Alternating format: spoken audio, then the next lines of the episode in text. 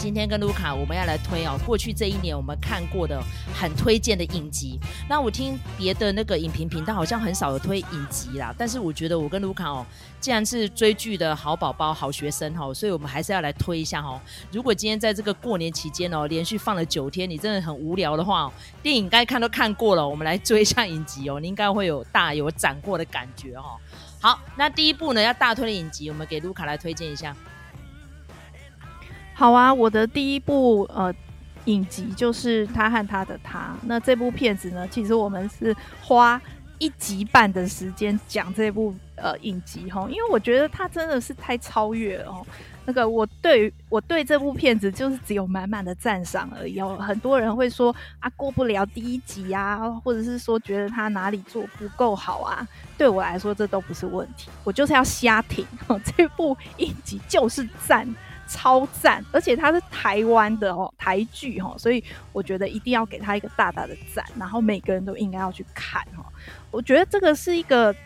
呃女演员的火力展示啦哈，我觉得呃看起来非常过瘾，但是呢，它也让你看到就是说我们如何的可以在戏剧里头放入一些你我们想要讲的，我们想要阐述的议题，而不。流于说教或者是生硬，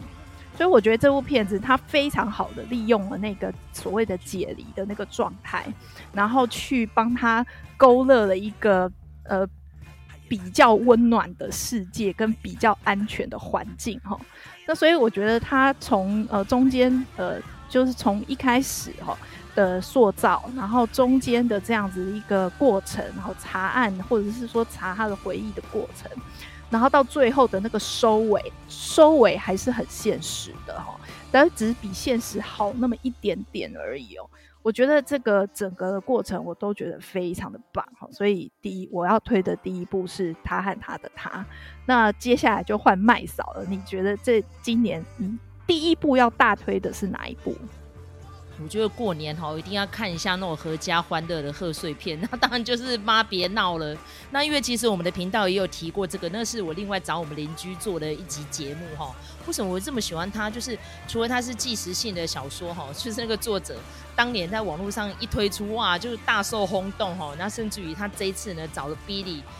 已经七十岁的一个算是台湾的老牌的 entertainer 哈来来表演，而且他这次跨年呢演出跟他的儿子。那一段好好看呢，所以我觉得这个戏如果在过年的时候不看，更待何时哈？所以第二部片我要推就是《妈别闹了》，那尤其是里面的演员呈现啊、故事阐述啊，种种都觉得超好看，就是那种笑中带泪，然后就是为这还有满满的感动的那一种，然后还可以修复你的亲子关系。我觉得这个影集我真的很大推。好，那接下来我要推荐的这一部是《睡魔》。那我觉得我这个人比较怂一点，就是 我觉得那个 Netflix 大推的东西，我基本上都可以接受啦。那这部呢，更是需要大家的支持哦，因为呢，他可能连第二季不晓得有没有哦，都不知道。但是我觉得《睡魔》这是一部非常值得呃值得品味的一出影集哈，因为它呢呃每一集其实它的风格都不太一样。然后他探讨的东西都非常的深刻，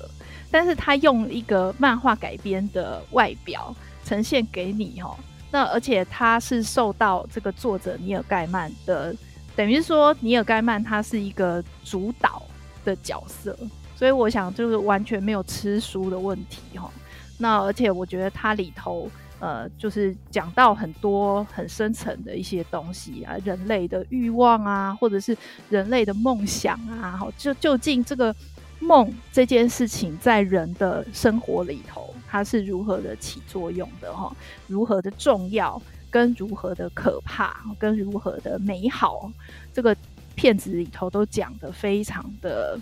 非常的透彻啦，我就可以这样子讲，而且那个里面的演员的表现更是不在话下，所以我觉得这部片子就是呃，我非常推，那也希望大家多多收看，让 Netflix 可以续订下一季哈。好，影集我下一步要推荐的，大家可能下巴掉下来哦，因为其实蛮多人有在谈这个影集，但是好像正式把它拿来分析的不多啦。我要推的是《白莲花大饭店》。那因为《白莲花大饭店》呢，这一次第二季呢，也在各大奖项上面很有斩获哈。为什么我会觉得它好看？第一就是为了要看那个风景名胜啊。那第二个呢，我很喜欢看那种就是结构阶级之间的对立的那种影集。那尤其是第一季呢，是在强调钱。就是你有钱人好像过得也蛮痛苦的哈，好像不是想象中的那么美好。那再加上因为他是在哈诺露露嘛，非常风光明媚的夏威夷，然后那时候就哇，好期待去那里度假。没想到度假好像也不是这么快乐这样子，而且他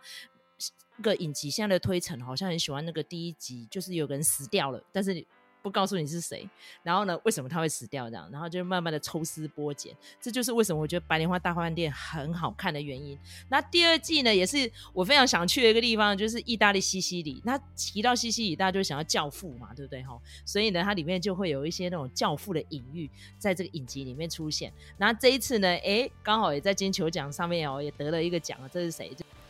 穆瑞亚伯拉罕，那穆瑞亚布拉罕呢？上次啊、我看到他的表现就是在布达佩斯大饭店，然后他最知名的角色呢，就是在。阿玛迪斯里面害死莫扎特那个音乐家哈，然后这是八十多岁了，他就是领军他的儿子跟孙子哈一起去呃西西里岛要去寻根这样子哦，但是得奖其实不是他，得奖是珍妮佛库丽兹。那因为珍妮佛库丽兹呢，上次因为这个角色已经得过奖了哈，然后在各大奖项也很有斩获。那珍妮佛库丽兹呢，让大家印象最深刻就是《金发尤物》里面那个呃有点胖胖的啊，很丰满的那个傻大姐这样，然后这次就充分的表现她的荧幕上面的风采。然后这一次第二季呢，有非常关键的演出哦。那因为我们不要爆梗啦，所以说如果喜欢《白莲花大饭店》的呃观众朋友们，应该都知道我在讲什么哈。这就是我推荐的这个影集。白莲花大饭店，然后在哪里看呢？在 HBO 上面收看。那 HBO 这一次呢，有两部影集哦，另外一部我还没有时间看，就是《高校十八禁》，也得了蛮多的奖的哈。然后还有《龙族前传》，但是呢，因为这三部影集里面呢，我先看白莲花，就是因为嗯，过年期间可能大家想度假嘛，对不对？那可能没有这个时间或是预算，就看看这个影集，你就可以满足那种你想要去度假的欲望。那甚至也可以看一看，说嗯，其实好像过别人也没有过得那么开心哦，稍微有点疗愈的感觉啦哈。好，这就是我推荐的影集。麦嫂是一个灵感很强的人，所以他会推的东西呢，基本上就是在各大奖项都非常有斩获的。那但是我这个人比较怂一点，我接下来要推的这一部呢，同样也是蛮适合合家观赏的。不过呢，它就是是一个大众品味取向的东西，就是呃韩剧《非常律师禹英禑》哈。这个呃，我想这个这部戏就呃非常多人齁、哦，已经非常多频道讲了，所以我就不细讲。那它呢是二零二二年呃 Netflix 上面呃非英语系呃非英语的影集第二名哈、哦，第一名是那个僵尸校园哈，那、哦、也是韩剧这样子哈、哦。那第二名就是非常律师禹英禑。那我觉得这部片子，当然，呃，身为一个长期在看哦 ASD 族群的呃影集的人，我觉得这部片子它的取材其实蛮特殊的。尤其我们考量到韩剧，呃，韩国是一个非常重男轻女的一个社会哦。那但是呢，他在这里头选用了一个女性作为这个 SD 的主角哦。那我们以前看的，比比如说，包括是 Good Doctor 哈，良医墨菲哦，或者是异类哈，都是以男性为呃主角。那其实男性也比较呃，他算是比较容易确诊呃，就是呃，就是 ASD 的呃自闭症光谱的这样子的一个病。那其实呃，就是女性是确诊率比较低的哈，因为比较不难以发现哈。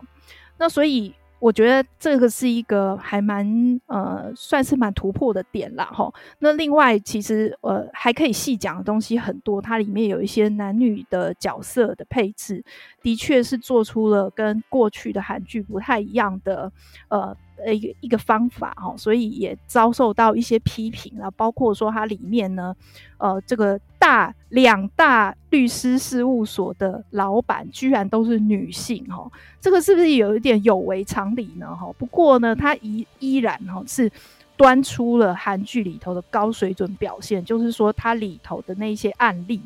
法律上面的案例，其实都是呃有真实事件为蓝本的哈。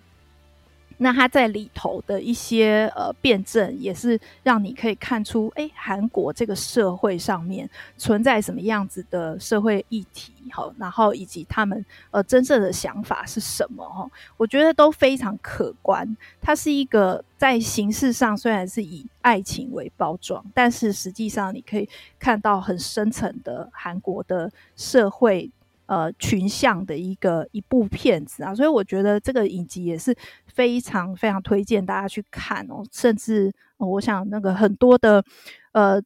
频道，它不只是以一个人气影集来分析哦，甚至是各种角度，比如说从法律的观点，从呃这个呃疾病的观点，哦，很多很多的观点都来呃分析这一部。影集，所以我觉得除了这部影集本身之外，这一些延伸出来的讨论也非常值得来呃来聆听哈，来呃呃来呃怎么讲，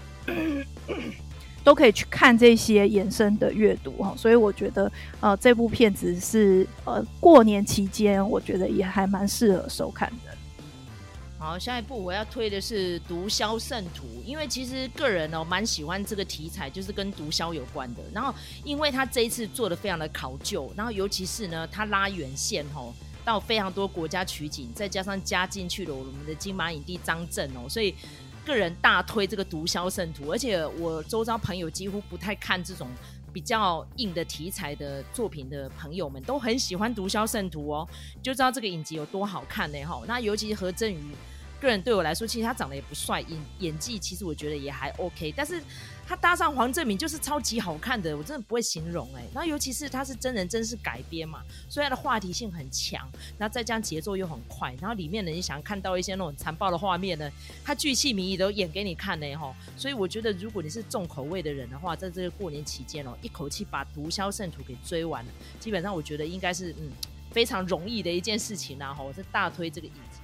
那呃，同样是真人真事改编，那我就来推另外一部韩剧，叫《解读恶之心的人们》哦。呃，我其实有点没有意识到，就在排这个片单的时候，我没有意识到我们是在过年期间播出的哦。所以呢，这个片单呢，感觉沉重了一些哦。那我想，《解读恶之心的人们》是非常需要，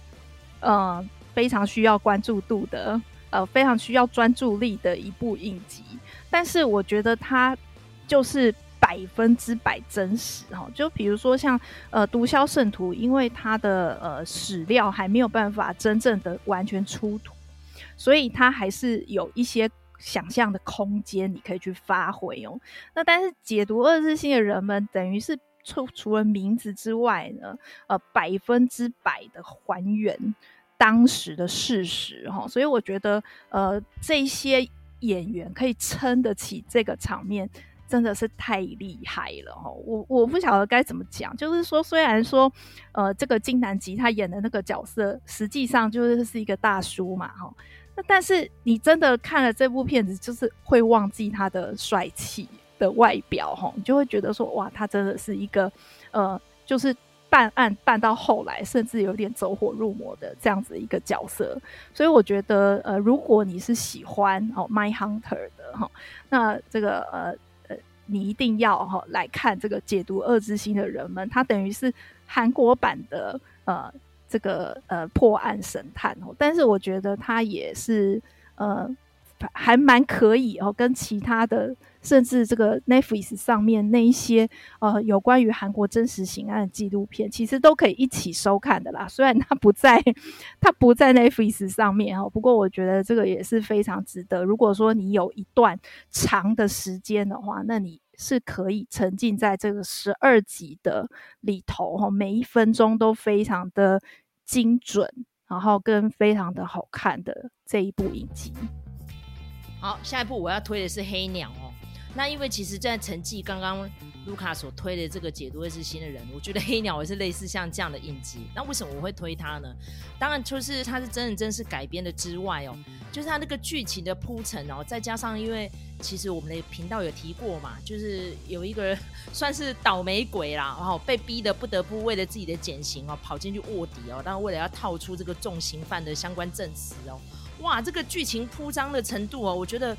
真的是超级离谱的，尤其是哦，我们经常在讲哦，真实故事跟小说之间最大差别是什么？真实反而是更夸张的。为什么？小说可能都还会经过一些剧情架构的一些相关的安排，但是真实事件是完全没有安排的。所以你要想这个影集会有多精彩呢？哦，仔细看你就知道了哈。所以相较之下呢，还有另外一个这一次金球奖有大有斩获的新创骗局，我个人就没有很爱，因为其实伊丽莎白·荷姆斯的故事其实大家都知道都了解，然后前阵才刚判下重刑嘛哈。那我觉得他这个影集有什么样的突破的表现？我觉得并没有哎。所以如果两个影集比起来的话，刚卢卡也跟我说，哎，你列的名单好像你讲的有点超过。我说好，如果两个给我选的话，我推黑鸟，就这样子。好，OK，那我是不是很简单的讲完了？好，那因为这个我们频道时间的关系，我就直接推我接下来这一部哦。我最近才刚看完，我真的很鼓励大家在过年期间可以看，就是《小学风云》。那因为其实频道呢，我们在两年前有推过《泰德拉索》，那我觉得就是励志跟娱乐，然后跟讽刺幽默都有。然后《小学风云》也给我这样子的感觉。然后这一次呢，在金球奖得了三个大奖哦，就是最佳喜剧影集、最佳女主角跟最佳男配角。那这个女主角非常不简单，她也是这个影集的主创 Quinta Brunson，然后她是一个三十三岁的黑人女性，然后个子有点小小只，但是我觉得她真的超有才华的。就是就她个人的观察哦，现在美国的学校体制哦，因为预算被删减的缘故，那再加上多种族之间的一些相关冲突，然后再加上呢，可能一些体制面啊，有一些时不我与的地方，那这群小学老师们呢，怎么样突破现有的困境，用既有的资源。把他们的教学热情原原本本的传递给这些学生们，然后这些学生们呢，也是很多光怪陆离的事情发生了，所以每一集呢，就是让我看了有时候会心一笑啊，眉头一皱啊，那甚至于呢，心情上面就有一点忐忑，好像在坐云霄飞车那个样子。所以呢，我觉得在过年期间，如果要看一下这种哈，算是类实境。喜剧哈，这类实境喜剧是什么呢？就是它会突破第四道墙，跟观众对话。看样子呢，哎，好像是纪录片，但实际上并不是哈。那之前呢，我很喜欢的一个作品叫做《办公室风云》，也是像这样子的呈现方式，所以它没有罐头笑声，你会觉得你好像就深入其境哈。然后这个《小学风云》呢，也是这样的呈现方式，是在那个迪士尼家上面就可以看到的一个影集哈，很大推给大家观赏。那我还要讲一部哈，就是。呃，这个应该是这个也没有在呃频道上面讲过啦。不过呢，一直放在我心上哦，因为这个影集呢，它是二零二零年呃有第一季，但是它的第二季呢是在二零二二年出的哦，所以正好滑垒哈，我可以讲它这样子哈。这部影集就是《爱情不设限》，这个还蛮冷门的，因为它应该是一个瑞典的影集。那不过呃。大家不要被他的表象所骗哦，就是说，呃，爱情不设限，他是在讲爱情没错哦。然后里面呢，就是男的帅，女的美啊，这个是美型度是没有什么好说的哦。那这个呃女主角呢，她其实是一个呃有有夫有夫之妇啦，哈，而且还有两个小孩，所以其实已经是中年妇女了。那她就去一个出版社工作，要把这个出版社数位化哈。那这个呃，他就他就碰到这一个呃男主角呢，他其实是一个呃工程师啦，哈，可以这样子讲，他其实是一个兼兼职的人，他还不是正职的哈。那就是这一个女主角呢，她虽然说哎看起来什么都有的，但是呢，其实她是不满足的，她就那个呃半夜啊，在这个办公室。看着 A 片在自慰哈，结果呢，没想到就被这个兼职的男生看到了。那这个嗯，这个男生看到就算，他居然还把那个过程拍下来。那他就跟这个女的就说：“哎，怎么办？哎，我目睹了这一些这个东西，然后呢，呃，你要怎么办才好呢？哈，那所以他们就开始打赌，就是去做一些他们平常不敢做的事情哈。那比如说有一集很好笑，就是。他就说，呃，这个男的就跟这个女的讲说，你做一个你平常绝对不会有的装扮。结果第二天，这个女的呢就打扮成 Cindy Loper 来这个办公室，然后把大家都吓坏了，因为那个是二十几岁的女生才会做的造型啊。然后这个四十几岁的女生穿起来就是感觉哪里怪怪的哈。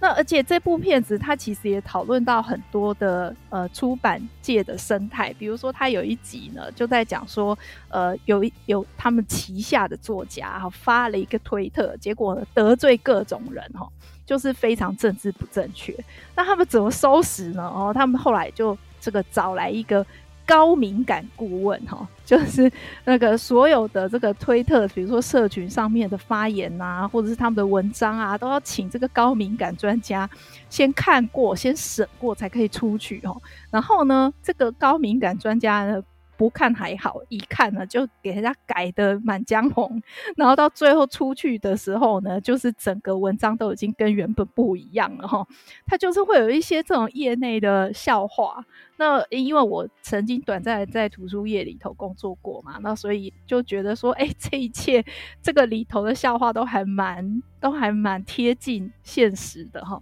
那呃，它里面还有一个呃设置，就是说这个。女主角她有一个非常非常左派的爸爸哦，那有一些事情其实是围绕着这个父女不和之间所产生的一些问题。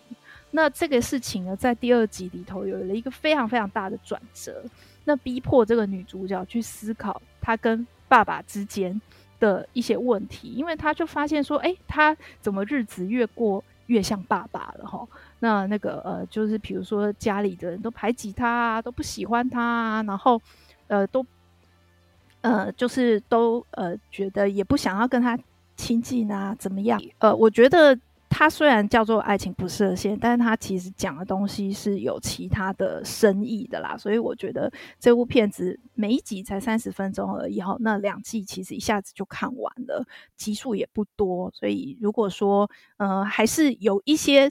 呃，家里的事要忙的人，然后过年其实也还是可以看这一出，就是稍微的喘口气。它里面有很多那种北欧式的，呃，非常大胆的笑话哈，跟性。但是呢，其实看完了之后，你还是会有一些对你人生的有一些深层的思考，蛮推荐给大家的。最后影集，我这边回顾一下，就是我想推大熊餐厅啦，因为这次金球奖它也有得奖嘛。但是如果相较于前面几个作品哦，我觉得你都呃看到没得看，再来看大熊餐就好，因为其实我觉得他的叙事是有点乱，但是主角的奋斗精神是让我蛮感动的，所以这次也顺利拿到金球奖的影帝的奖项了哈，也恭喜他这样子。好，我也来补推一个好的，就是那个月光骑士。就虽然是漫威旗下，但是我觉得如果今年在漫威的影集里头要选一部的话，我还是会推它，因为我觉得它就跟我们看到的电影的宇宙或者是影集的宇宙，其实它都没有太多的联动。那它纯粹是呃，它有一种换了一种说故事的方法，就是说，如果这个超能力其实是一种疾病的话。